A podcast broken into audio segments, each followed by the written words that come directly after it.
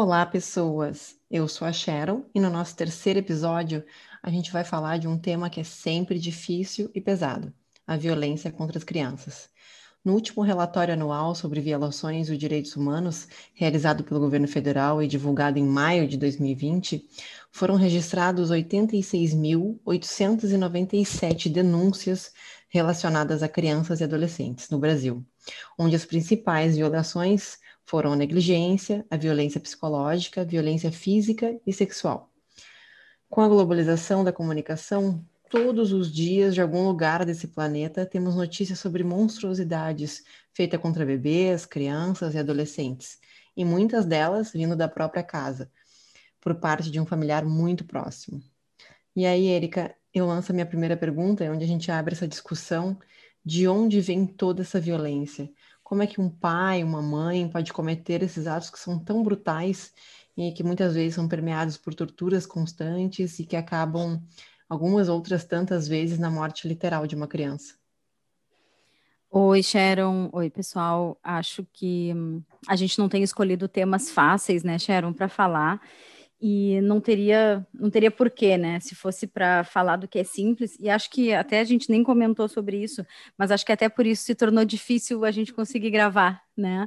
Então é, é, é importante a gente dizer que eu, eu, eu sugeri para Sharon esse tema, né? Lancei para uhum. ela o desafio, e aí acabou que nós duas ficamos assim com uma, com uma enfim, com uma dificuldade de falar sobre, porque é muito difícil. Aí até sugeri que a, que a Sharon assistisse o, um documentário que tem na Netflix que vocês podem assistir, chamado Caso Gabriel Fernandes, tá? É o caso de um uhum. menino americano, né, que passa por uma série de, de torturas né, dentro da família. O documentário acaba mostrando também algumas questões do sistema americano de, de cuidado, de atenção à criança, claro, é super válido nesse sentido, mas também para quem nunca se apropriou, nunca se aproximou desse tema, né, de ah, os pais uh, têm que amar, uh, ou as crianças têm sempre que ouvir seus pais, uh, os pais sempre vão querer o bem. Eu acho que uhum. essas coisas, né, é difícil tentar desmistificar isso sem transformar todo mundo em, em pequenos paranoicos, né? a gente sabe que, via de regra, pais cuidam, né, o que a gente espera, né, o senso comum nos ensina isso, a vida tenta nos mostrar isso, mas a gente enxerga, como, como a Sharon apontou ali nos estudos, a gente enxerga que tem pais ou cuidadores que ocupam o lugar de pais que acabam de fato machucando, eventualmente até matando seus filhos, né, o, o, o conhecido filicídio, né, uh, e aí fica a pergunta, por que isso? De onde sai isso? O que que esses pais, né, ou esses cuidadores, vamos falar dos pais, né, de, vamos falar da questão da consanguinidade, o que que eles estão atacando, né? Então, num primeiro momento, eu diria que a gente pode pensar que esses pais estão atacando nessas crianças partes suas projetadas. Né? É bom que eu e a Sharon a gente combina um monte de coisa antes de falar, e aí chega na hora eu falo outra coisa, né? Que não foi o que a gente combinou. Mas ok, faz Mas parte. Essa, né?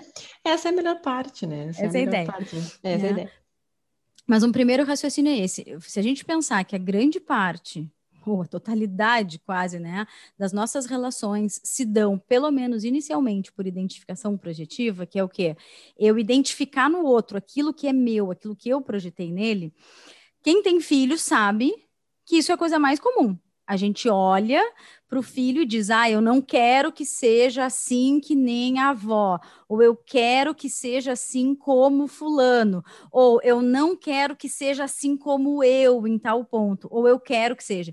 Então, as relações. Uh, filiais, elas têm, elas vêm carregadas de projeção, né, nos filhos, tanto aquilo que se deseja para os filhos, quanto aquilo que não se deseja. Então, nesses casos de violência, uma primeira resposta que eu acho que a gente pode pensar é essa: eh, quando um pai ou uma mãe atacam, né, um filho, eu, eu voto em primeiro lugar, que esses pais estão atacando partes suas, coisas que aquela criança lhes mostra, coisa que aquela criança representa para eles e que eles não querem ou não conseguem aceitar ou elaborar, e aí é mais fácil eliminar. né? Ou se não eliminar, mostrar a, a, a, dobrar aquilo pelo poder, pela força, né? Então, sei lá, coisa mais clássica, né? A criança responde, né? A criança age de maneira que não é o esperado, né? E aí aquela criança é punida.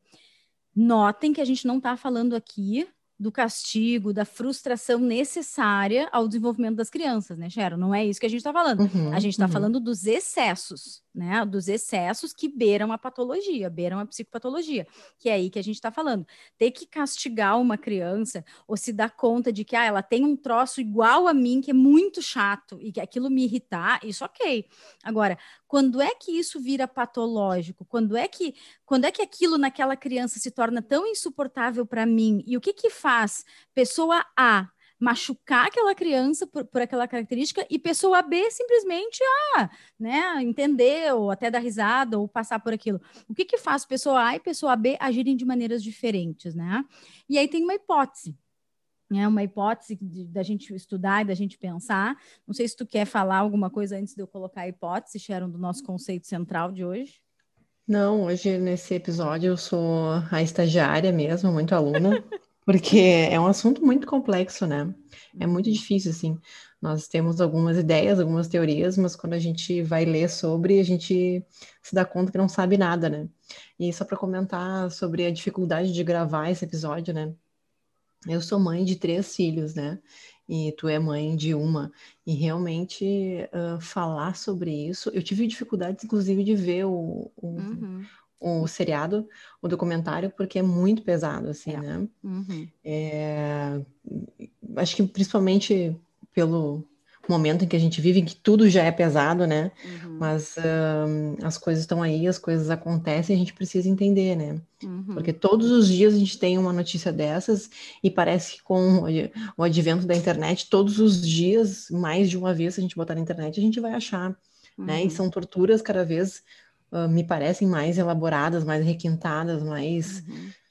Uh, é, então é, é, é, é, duro, assim, é muito uhum. duro, né? Mas acho Sim. que é uma coisa necessária, assim, a gente tratar. É, isso que tu fala, né, que é um momento já difícil e, e, e, as dificuldades da vida, elas não esperam as coisas ficarem mais fáceis, né, então, quando a gente vê na mídia casos, né, que eu até disse, né, para a gente ter cuidado ao comentar, né, o caso que, que, que a mídia tá, tá falando aí, né, de um menino, acho que foi em São Paulo, enfim, não lembro, né, que teria, né, que faleceu na presença da mãe e do padrasto, etc. Então, investigações e tal, mas esses casos nos remetem, por exemplo, a casos já julgados e conhecidos, caso uh, Isabela Nardoni, né, uh, que eu lembro, caso Bernardo. caso Bernardo aqui no Rio Grande do Sul, né, que são casos assim, onde a gente enxerga, né, que houve um total descontrole daqueles adultos, né, uh, em situações que enfim, as crianças fazem, as crianças tiram as pessoas do sério, as crianças, né, o papel delas é esse, né, as crianças são, né, predominantemente desejos e vontades até que elas cresçam e, e, se tornem adultos organizados, então o adulto tem que poder conter, né, aquilo da criança, e o que, que a gente pensa, né, quando o adulto não consegue conter aquilo da criança, é que provavelmente ele tem uma estrutura psíquica mais parecida com a dela do que mais parecida com a de um adulto, exatamente, né? Não sei se, se vocês eu, me entendem por aí. Eu tenho uma frase que um dia eu ouvi de ti, né? E que sempre fez muito sentido, né? Que é, o teu filho, a tua filha é a parte mais primitiva de ti correndo pela casa. E quando eu escutei isso, fez com totalmente sentido, né? Porque daí eu comecei a notar e realmente, assim, né? É, tudo aquilo que tu não consegue lidar e tá ali estampado na tua cara e vai, e aí tu tem que lidar. Uhum. Então. Só deixando tem... claro que, mais uma vez, essa frase não é minha, essa é uma frase do Winnicott, né? Como eu digo, nada Exato. do que eu digo sai da minha cabeça, né? Ele diz assim: a criança traz as partes mais verdadeiras do self da mãe. Então, quando a gente diz, ah, esta criança é insuportável, é a parte mais verdadeira do self da mãe está exposto ali. A mãe pode ser tratada, bem resolvida, passou o tempo, passou a vida, mas a criança vai lá e pá, mostra, né? E aí tu pega uma pessoa com um desenvolvimento emocional uh, precário, uma pessoa imatura psiquicamente, ela não suporta isso e ela precisa destruir aquela criança porque ela acha que está destruindo aquela sua parte que ela não gosta. E na verdade, não, ela vai continuar com aquela parte, mas eu te interrompi, tu ia por outro caminho, fala aí. Eu não sei mais por onde eu ia. Mas acho que era isso aí. Né? Não, era isso, né? Da parte assim mais, né, primitiva, assim, quanto é difícil lidar, né? Quanto a gente nega, né? Voltando lá no nosso uhum. primeiro episódio, né? Nós negamos aquilo que, que a gente não consegue elaborar, não consegue lidar. E aí vem uma criança e esfrega na tua cara todas as tuas uhum. as tuas dificuldades, né? Exatamente. E aí a gente vê muitos pais que infelizmente não deveriam ser, né, pais, né? Essa é a verdade, né? Não. E isso uh, né, é difícil falar, né? Porque tu diz tu tem três filhos, né? Eu tenho uma filha, uma enteada, né? E a gente, a, as crianças estão em permanente testagem do adulto, né? Em permanente testagem do amor do adulto, do limite do adulto, do quanto o adulto vai estar disponível a elas. Isto é, isto faz parte da criança, faz parte do desenvolvimento da criança. É necessário que ela faça isso, né? Uma criança que é só sempre muito boazinha, aceita tudo, isso também preocupa, né? A criança tem que desafiar, não há dúvida. E aí, mais uma vez, a gente evoca o Winnicott no, no, na questão do suficiente, né? Que, que os, o, o, as figuras parentais, as figuras de cuidado, elas têm que ser suficientemente boas para poder frustrar e gratificar na medida em que aquilo vai ser saudável. Mas tem um ponto que eu falei ali atrás, que é essa questão.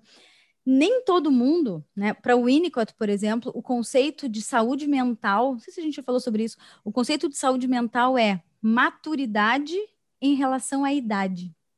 Então, porque ele frisou muito isso de que as crianças, uh, uh, os pseudo-maduros, né? Ai, que amor a criança, um adultinho. Não, para ele isso não é saudável. Criança não tem que ser adultinho. Do mesmo jeito que um adulto não pode ser, né, funcionar como uma criança, com quero e quero agora. Então, quando ele diz que sa saúde mental é maturidade em relação à idade, está dizendo assim: bom, o que, que se espera de uma pessoa lá que tenha 30, 40 anos, sei lá eu, eu diria até antes, mas hoje em dia a gente sabe que a adolescência está né, tá aceitavelmente mais estendida, etc.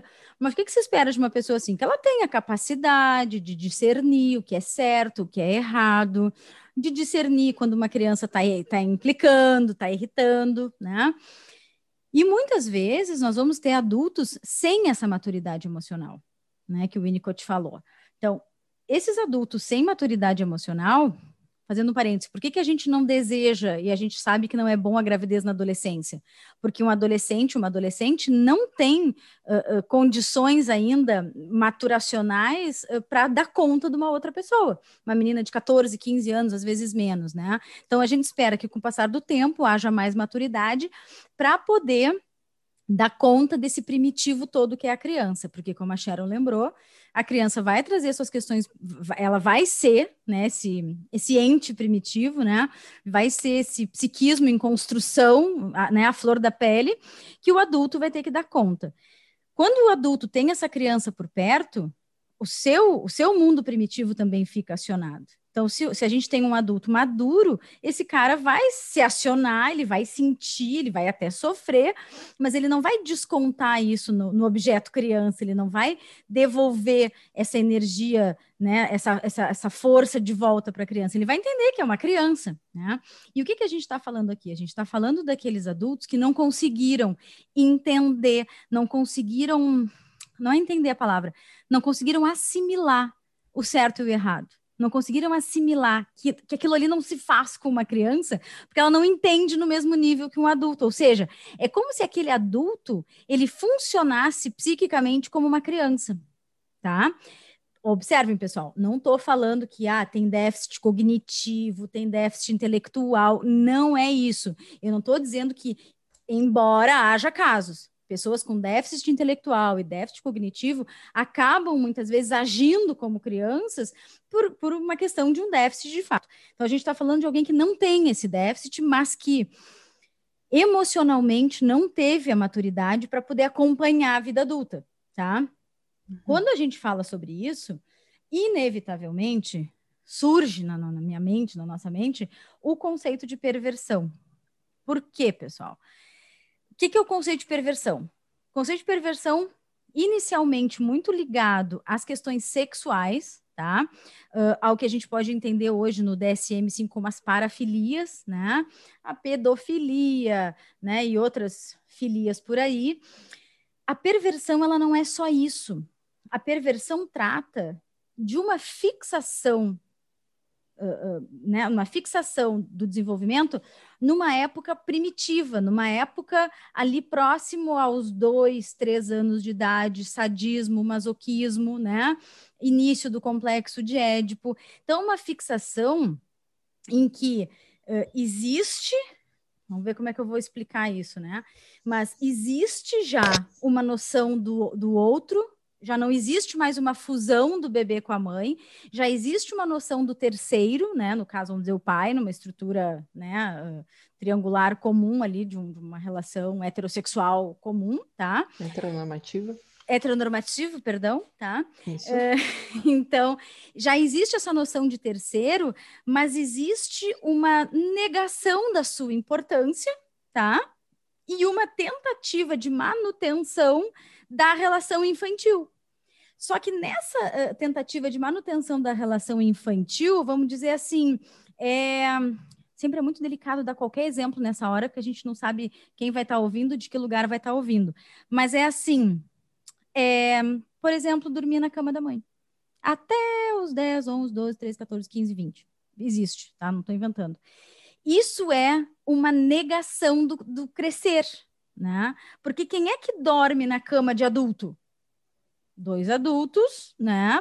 geralmente vão dormir, geralmente aquilo vai né, remeter a uma ideia de intimidade, de proximidade adulta e tal. Então, se eu tenho uma criança que eu coloco ela ali no meio, né, e que ela ocupa o lugar de um adulto, ela não vai saber qual é o papel dela, se é um papel de criança ou um papel de adulto. Observe onde é que eu quero chegar com isso. A noção de perversão, que originalmente vem dessa questão sexual, é, a origem da palavra perversão é de per, pelo verso, perverso. Então, é uma, é uma situação vista pelo seu avesso tá? Então, aquilo que seria, ai, que lindo, o amor da mãe amamentando seu bebê. Lindo. Só que se essa criança tem 5, 6, 7, 8 anos de idade, não é mais lindo vê-la mamando no seio da mãe. Entende o que eu quero dizer? É a mesma coisa, mas não é. Então, isso é ver a situação pelo verso. Aí tem um outro tema que fica embutido nesse aqui que a gente está falando. Já falei duas coisas super polêmicas, que é dormir na cama da mãe e mamar muito tempo. Né? Já falei duas coisas mega polêmicas, mas vamos aguardar. Por que, que eu estou falando isso? Porque se eu sou uma criança e eu sou colocada ali para dormir com a minha mãe, ou seja, para ocupar o lugar de uma outra pessoa, ocupar o lugar do adulto, ou eu já passei da idade nutricionalmente sugerida de mamar e eu continuo mamando, fica registrado de que eu posso algo que eu de fato não posso. Você está me acompanhando? Estou uhum. registrando uma coisa que eu posso, que nem quando uma criança pequenininha vai subir lá, no, sei lá, numa bicicleta e ela não tem idade, tu diz: não, não sobe aí que tu vai cair. Não uhum. tem pais que vocês conhecem que deixam a criança subir onde ela quer, fazer o que ela quer, daí se ela se esborracha, se esborracha mesmo. Porque tem que ter um quê de proteção desses pais, tá? concorda? Se Aí tu sabe. Eu te avisei. Ah, pois é. Aí a Sharon pegou. Esse é o ponto da perversão, do pelo avesso. Porque é claro que tu tem que deixar a criança experimentar a bicicleta. Mas se tu sabe que ela vai se arrebentar, tu não vai permitir que ela se arrebente para depois dizer: Ah, viu? Te falei que não era para subir. Tá me acompanhando já? Uhum. Tá fazendo sentido para ti? Eu tô tentando tirar a perversão da coisa só sexual genital, tá? Aquela coisa do fetiche, não sei o quê. Porque nós estamos falando de, de um adulto que perverteu o cuidado da criança, que ao invés de cuidar da criança, cortou uma, um, uma tela de janela e jogou a criança pela janela. E o que, uhum. que, que, que, isso, que, que, que eu quero dizer com isso?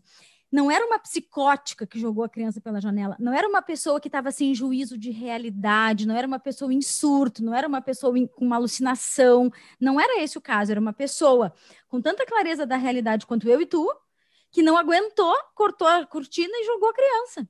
Uhum.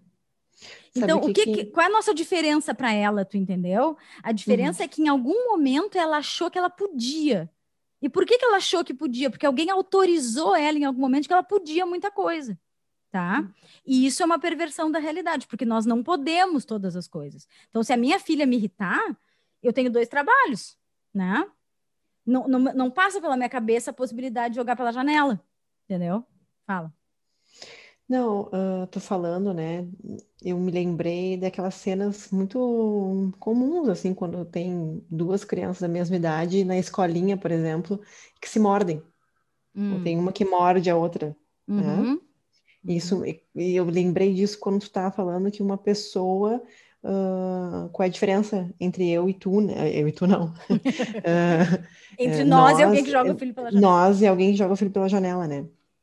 Que essa seria uma pessoa que seguia mordendo. Uhum, tipo isso. Né? Tipo isso, me incomodei é, e mordi. Mordi. Que, né? Isso. Por exemplo, morder aos três anos de idade no início da escolinha, o que, que tu vai fazer com a criança? Tu vai explicar para ela. Uhum. Agora, se tu diz para ela, não, minha filha, essa criança está te incomodando, tu vai lá e morde mesmo. Uhum. Ela deixa de morder, mas ela passa a fazer outras coisas na fase adulta. Exatamente. Exatamente. Tu falou muito bem, é, é para isso que a gente tem estagiário. É para o estagiário entender o negócio e explicar melhor do que a gente está explicando. Porque quem está ouvindo deve estar tá percebendo assim, é muito delicado falar sobre tudo isso. Não dá para simplesmente chegar e dizer, ah, tá, então a dona Nardoni lá é uma perversa, a dona Nardoni lá é uma psicopata. Não existe fazer isso, é absolutamente antiético, porque eu não conheço, eu não conversei, eu não entrevistei, eu não posso diagnosticar, falar coisa nenhuma. Mas esses casos que são públicos, como o caso, por exemplo, do Gabriel Fernandes, que vocês devem assistir, né, porque é bem, bem detalhado, faz a gente, esses casos fazem a gente pensar que psiquismo tem, nós psicólogos, né, que psiquismo tem essas pessoas. E outra, como, como prevenir esse tipo de situação? Né? Porque isso é importante. Se a gente não sabe a origem, se a gente não sabe a causa, a gente também não vai saber ver os sinais do que, que tem que ser protegido, né? Inclusive, essa moça, a, a, a madrasta da Nardoni, ela tinha tido um, um bebê há pouco tempo, né? Acho que ela tinha um bebê pequeno, né, na época. A gente não descarta um puerpério, né? Uma situação eu não estou falando, né, que, que, por favor, né, vou frisar várias vezes, a gente não está aqui taxando ninguém, rotulando ninguém, mas tentando entender, né, entender que situação é essa. Vou, vou dar um exemplo ali. Não, do, E não defendendo, e nem defendendo também, né, isso. Né porque tinha um caso de purpério, a gente está né, defendendo, não é isso, é só uma questão de tentar entender de onde vem, de onde vem tudo isso, porque vem de algum lugar, né. É, e, e um, um dos pontos que eu acho que são mais importantes é esse, assim, é a gente ter um adulto que funciona como uma criança. Porque, por exemplo, no caso da pedofilia, a gente vai ter muitas vezes esse discurso assim, tá, mas o que, que aconteceu? Por que, que tu abusou da criança? Muitas vezes o cara ou a mulher, enfim, que abusou sexualmente de uma criança, vai dizer que, que para ela a criança amava, que era um amor. Quer dizer, existe uma dificuldade de, de, de temporalidade ali, de entender que ali tem um adulto e, e, no outro lado tem uma criança. Então, que, que adultos e crianças têm visões diferentes. Para isso, tem um texto muito bom do Ferenczi, chama-se hum, Confusão de Línguas entre Adultos e Crianças. Né, que fala sobre isso, fala sobre as situações de abuso, as situações de violência. Por que confusão de línguas? Porque a criança, ela vai sentar no colo, ela vai pedir para sentar no colo, ela vai dançar, ela vai não sei o quê. Cabe ao adulto diferenciar o que, que isso significa. Agora, tu pega alguém com um transtorno de personalidade grave, né, com, com uma perversão grave, uma pedofilia, vai dizer: não, a criança se ofereceu para mim. É o que muitos desses caras dizem. Eles acreditam que não há essa diferença, existe a negação da diferença de que é um adulto e uma criança. Por que, que eu estou lembrando disso? Porque no caso do Gabriel Fernandes, que vocês podem assistir no Netflix, tem o seguinte: uh, existe a. Um, não sei se tu, tu vai lembrar dessa parte tem a, a reprodução de um diálogo que teria havido entre a mãe, o padrasto e o menino, que é o Gabriel, o menino, tá? Então, olha o que, seria rapidamente a reprodução desse diálogo. O cara saiu de perto, esse padrasto, que era um cara violento, e aí uh, ele chega de volta na presença do, do, do, menino e da mãe e diz: Ah, por que, que tu fala essas coisas quando eu não tô? Fala essas coisas, quer dizer, fala mal do cara para a mãe, dizer, ah, mãe, tem que se separar desse cara. O menino tinha oito anos. Uhum.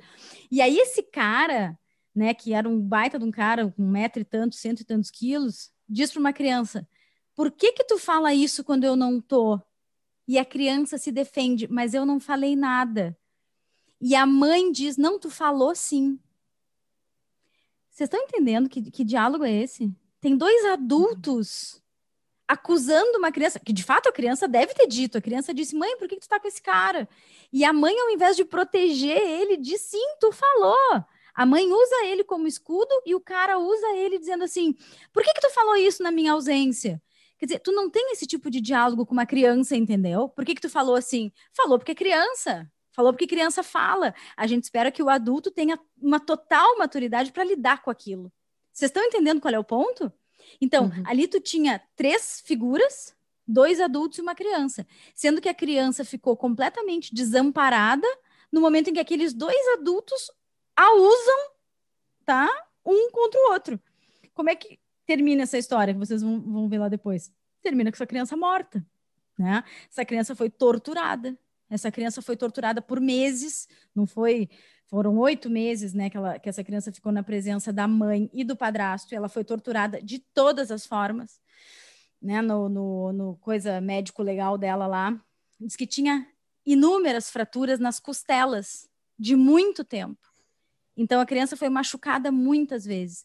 E aí, gente, o que, que a gente pensa assim? Esse exemplo que eu dei, né, da criança ali tendo que se defender no discurso de dois adultos esses dois adultos torturaram essa criança. O que, que se passava na cabeça dessas pessoas? Exatamente o que a Sharon falou.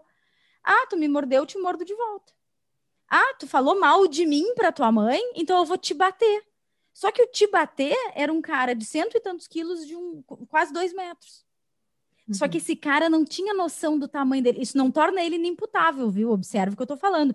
Não estou dizendo que por isso ele não é culpado. Mas ele tinha uma parte do psiquismo dele que não estava funcionando como um adulto, entende? E uhum. aí.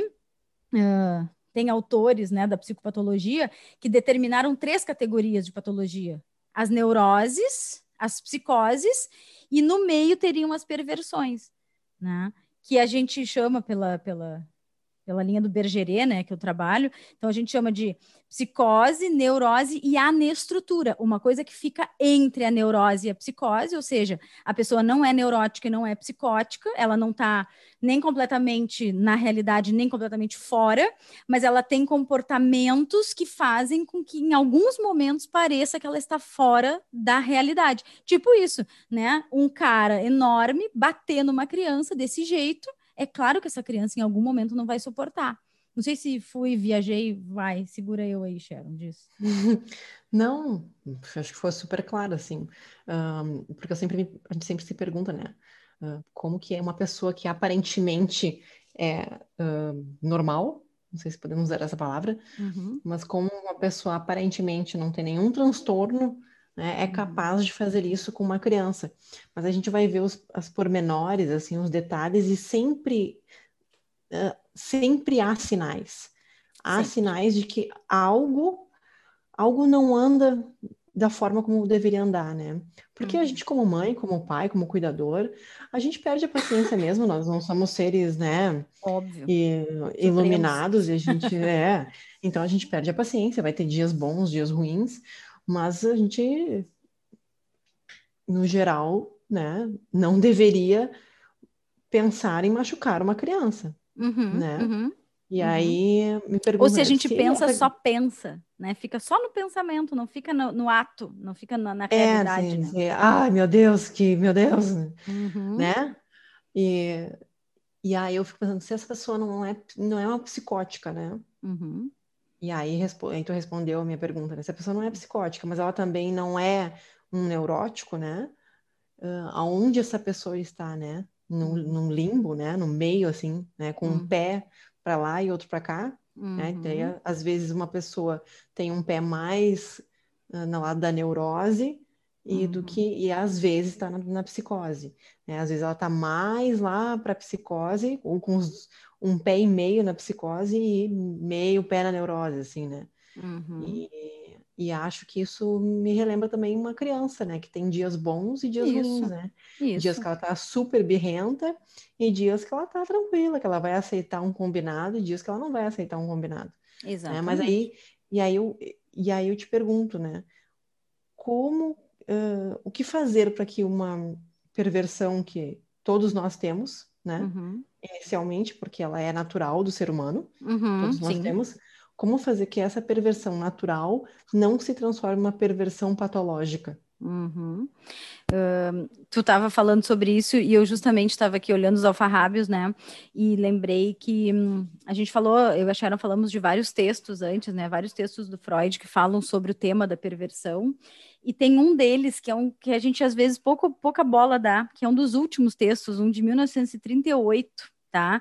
Que chama-se A Clivagem do Ego no Processo de Defesa, que responde exatamente isso que, que tu tá falando, né? Que foi quando Freud escreveu sobre que é, às vezes é possível o ego quebrar tanto em partes diferentes que isso, isso pode acontecer, né? Então, o que, que é aqui, ó? Uh, nesse texto mostra que diante de uma exigência pulsional proibida pe pela realidade, ou seja, uma exigência pulsional, eu quero jogar pela janela, não aguento mais a Sharon, quero matar a Sharon, entendeu? E eu, é uma exigência pulsional, mas a realidade me diz: não faça isso, Erika, isso não se faz, né? O que, que se faz nessa hora?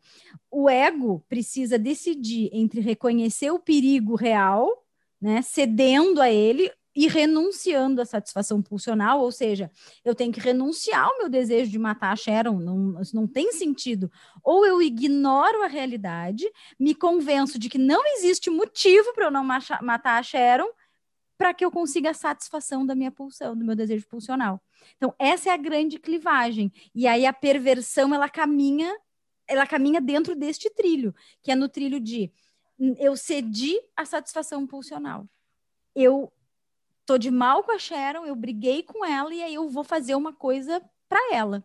Né? Eu vou machucar, eu vou ferir, eu vou qualquer coisa, porque era isso que eu queria fazer. Então, esse texto, né, eu acho que ele fala, responde essa pergunta, né?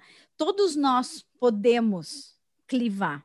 Todos nós podemos, no momento de, de, de crise, no momento de fragilidade, romper, né? Claro, alguns vão ter já por histórico uma estrutura mais frágil e vão romper mais fácil frente à satisfação ou insatisfação pulsional. Então, todos podemos, mas alguns terão uma estrutura mais frágil, outros terão uma estrutura mais forte. E como a gente sabe, nem todas as abordagens de psicologia trabalham com a noção de estrutura, né? Mas a gente trabalha com a ideia de que eu vou ter uma estrutura mais organizada, uma estrutura mais neurótica, uma estrutura mais uh, consolidada, ou uma estrutura mais frágil, que é uma estrutura mais psicótica. E no meio eu vou ter as anestruturações, que são, vão ser vários tipos aí de diagnósticos, que não é o caso da gente falar. Mas independente do diagnóstico ou da estrutura, essa possibilidade de clivar o ego, vocês veem que ele vai escrever sobre isso lá no finalzinho da vida, né? Ele morreu em 39 e esse aqui ele escreveu em 38. Então tem coisas que só dá para saber com o tempo mesmo, né? Então o que, que ele diz?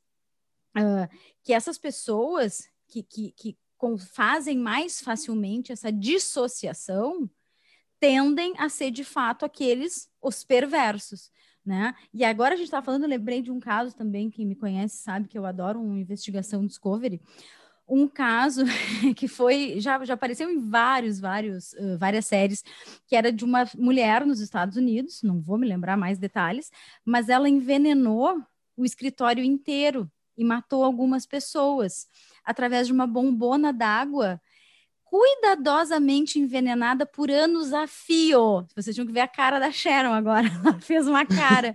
Então, nós estamos no escritório, Sharon, não é? Nós temos a bombona d'água e anualmente, diariamente, ela envenenava a água com todo cuidado, porque ninguém sabia, as pessoas passavam mal, tinham. Ela envenenou o escritório inteiro por anos. Algumas pessoas morreram, outras não. E ela não era uma pessoa psicótica, ela trabalhava no escritório, ela tinha noção, ela pagava conta, ela sabia o que era certo o que era errado, mas ela fez isso. Isso, isto é este exemplo que eu falei agora. Isto é uma dissociação do ego. Isto é um ego cindido entre a satisfação pulsional e a realidade. Quer dizer, naquele momento ela negou a realidade. Porque eu duvido que na hora que a moça estava jogando a menina pela janela, ela, ela acessou realidade, sabe? Naquele momento, a satisfação foi mais forte né? E ela se livrou do problema. Só que o que, que uma criança pequena faz? Ela se livra do problema, mas ela arranja outro, né? Quando ela esconde o chiclete embaixo do, da cama. Ela esconde, mas ela arranja outro, mas a criança pode. Agora, do adulto, a gente não espera que isso aconteça. Então, a, a, a perversão é isso, a perversão vai estar tá presente quando a realidade não se impuser sobre o desejo. E eu uh, agir de acordo com o desejo, mesmo fora da época para fazer isso. Né? Porque uma criança pequena está permitida, agora um adulto não. O adulto tem o desejo de matar os colegas do escritório, mas ele não vai matar, né? Uhum. Vai ficar só no desejo. Aí uh, eu penso também que, como toda uh, característica, né, ela pode estar mais uh, proeminente ou menos, né? Então, por exemplo, assim, um pai, uma mãe, um cuidador, né, que faz tudo pelos filhos, né, também pode estar agindo de forma perversa ao viver a vida através dos filhos. Ah, isso aí tu tá falando daquele texto, né? De quem é o texto aquele? Um texto que a gente achou, não me lembro de quem era. Ah, eu, uh, é, sim, eu achei, uh, isso quem comentou foi o João Pereira hum. Coutinho, na Folha Ilustrada. Hum. Porque quando tu fala isso, eu me lembro também, e aí agora levaremos mais algumas pedradas, eu me lembro das mães competindo com as filhas sobre o tamanho da saia, os pais competindo com os filhos sobre quem pega mais. Entende o que eu quero dizer? Uhum, então, uhum. se eu sou uma mãe, eu não estou dizendo que a mãe não pode usar mini saia, viu? Nada disso. Mas. Ah, tá, porque vou... eu uso, né? Então tá. Total, né? Eu, mini saia eu não uso, mas, mas shortinho eu uso. né? Então, assim, ó, eh, não é problema usar. O problema é o uso que se faz daquilo, né? Uh, que o pai e o filho possam conversar, bah, aquela mulher é bonita, não sei o que, não sei o que. Agora, o pai querer se sobressair sobre o filho. Nossa, eu sou o bonzão e tu é o bunda mole. Como, como ele fazia quando era adolescente, tu entendeu? Aí uhum. tem um quê de perversão. Por que, que tem um quê de perversão? Porque perversão não é maldade, fique claro isso. Perversão é, é, é olhar a situação pelo verso, ou seja, um pai não compete com seu filho sobre quem ele pega um pai tem um papel de continente, de dizer, pá, meu filho, o que que houve? Que tu não tá conseguindo pegar ninguém, tu tá chateado, o que que houve? Não. Aí o pai chega e diz, ah, tu não pegou? Ah, mas eu peguei. E esses são discursos da, da, da, da contemporaneidade que a gente escuta. E a gente sabe que isso humilha, que isso deixa aquela criatura mal. Quer dizer, aquele pai ou aquela mãe não fizeram o papel de pai e de mãe, que não é papel de santo, que não é papel de. Mas não é o papel de tornar pior a situação da criatura, né? E por que, que eu comecei a falar isso? por causa da tua lembrança, né? Que quando um pai ou uma mãe dá, dá tudo para o seu filho, ele não está ensinando a realidade, certo? Uhum. Então, isso é uma relação perversa. Mesmo que eu possa, ah, mas eu tenho dinheiro, eu posso dar tudo. Tá, mas a realidade não é assim, né? Porque amanhã pode acontecer uma catástrofe mundial, por exemplo, a gente nunca pensou, né? Que poderíamos estar passando pelo que estamos passando. E não adianta o dinheiro que eu tenha, eu não vou conseguir salvar ele ou a mãe dele do Covid. Então, se eu dei tudo para ele eu não ensinei para ele o poder e a importância do não, eu tô estabelecendo uma relação perversa, porque eu estou ensinando ele a negar a realidade. Faz sentido? Sim, porque ele, daí ele pode fazer tudo que ele quer sempre, né? Exatamente. Desde pequeno. Assim Exatamente. como ele pode ter tudo e ele pode morder o coleguinha Exatamente. e tudo ficar bem, ele também pode chegar na fase adulta e atirar uma criança pela janela porque ele estava na, na, vontade dele naquele momento. Exatamente. Parece uma coisa muito, muito uh, desconectada, né? Quando a gente fala assim, né? Isso. De como uhum. que uma, como que uma criança que tem tudo, né? E chega no momento na fase adulta e pode chegar num ato desse, né? Uhum. Mas é, mas está tudo relacionado, né? Tá. Porque ela tá falando de instinto, né? Pulsão, né? Isso, e outras coisas que a gente não precisa nem ir muito longe, porque quem está nos ouvindo, e a gente está tá, tá bem adiantadas no tempo já, uh, quem está nos ouvindo, ah, mas é uma coisa então restrita, nem todo mundo mata seus filhos. Não, nem todo mundo, mas muitas pessoas fazem coisas sem, sem punição, né? Muitos casos que a gente conhece, até de, de pessoas famosas, etc., que se envolveram em acidentes e que não, se, não foram responsabilizadas, tiraram a vida de pessoas e não foram responsabilizadas. Ah, mas foi um acidente. Sim, foi um acidente, mas por isso mesmo tu tem que ser responsabilizado. Né? Tu não queria fazer aquilo, há responsabilidade. Né? E aí eu acho que a gente volta, né, Xé, para o nosso primeiro episódio, né, do negacionismo. Como, como é que tudo vira no que está? Né? É, é a gente tem gerações e gerações de pessoas criadas dizendo tu pode tudo, né? E não pode. E aí eu acho que vem um, um vírus maluco para mostrar para a gente que a gente não pode tudo. Quantas pessoas pelo Brasil afora podem ter todo o dinheiro do mundo para colocar seus parentes no melhor hospital, só que não existe vaga nesse melhor hospital. Então, o que, que adiantou eu dizer para a pessoa que ela podia tudo? Porque tem um momento que a realidade se apresenta. Né? Então, acho que é, é, papel de quem cuida, e aí não só pai, mãe, cuidadores, mas professores, nós, psicólogos, terapeutas, né? pessoas que cuidam, é nossa responsabilidade mostrar que existe um limite, mostrar que existe um muro em algum lugar. Porque se a, se a pessoa se cria sem muro, ela cai no penhasco, né? Seja porque foi quem caiu da janela ou foi quem jogou. Né? Mas precisa ter um muro, precisa ter uma contenção em algum lugar. Amar é dar essa contenção. Né? Não dar essa contenção não é amor. Ah, eu dou tudo para o meu filho. Né? Dar tudo é ensinar para ele que ele vai se frustrar no primeiro não. E o primeiro não dele tem que ser em casa, não na rua, né? Na rua vai doer muito mais do que em casa, né? Sim, tem que ser um não com amor, né? É. E aí a gente já entrou em vários temas. Mas acho que o tema da perversão, acho que o principal é a gente pensar que não se trata de, de uma coisa só sexual, né? Mas daquilo que uh, fixou uma pessoa numa fase muito anterior do desenvolvimento e ela não se dá conta que ela, né, não está no mesmo nível de desenvolvimento de uma criança, por exemplo, e ela acaba né, impingindo dores e sofrimentos a, a, a, um filho ou uma outra criança, porque a gente já viu isso em babás, a gente já viu isso em escolinhas, aquelas, aquelas, aquelas filmagens que muitas vezes se vê um adulto machucando uma criança, né, alguém menor. Né? Tem muitas representações, partes, partes suas, é, não aceitar a diferença, não aceitar que aquela criança possa ter vontades próprias, enfim, e uma fixação num período muito anterior, em que, como muito bem falou a Sharon, se alguém me mordeu, eu também mordo. Se alguém me chutou, eu também chuto. Só que a diferença é que eu sou um adulto e se eu chutar uma criança, o machucado vai ser muito maior, né? É, eu acho que e aí a morte literal, né? Antes da morte literal, temos a morte psíquica, né? Também, né? Que acontece Exatamente. também inúmeras vezes, né? Que a gente não enxerga, né? O que que tá E aí entramos num outro debate, fica para um outro podcast, uhum. mas uh, o que que tá acontecendo, né? Que nós temos também uma uh, um vazio, né? Uhum. Tão grande nas nossas crianças, nossos adolescentes, é, né? É. Uhum casos que a gente atende, né, que a gente sabe, né, coisas que para nós eram tão impensáveis há tempos atrás, né, crianças com um nível de sofrimento tão intenso, né, que acho que, que realmente fica para outro outro momento, né, que é muita coisa, né, mas eu acho que acho que por hoje é isso, Cheto, já fomos meia hora, eu acho. Não, já fomos bastante. Então é isso, pessoal. Ficamos por aqui. Sigam LZ Psicologia nas redes, né? Uhum. Instagram, Facebook, o nosso site, uhum. nosso blog. Tem muitas coisas bacanas escritas pela Erika lá. Uhum. E até o próximo episódio. Tchau. Até, gente. Obrigada. Beijo, beijo.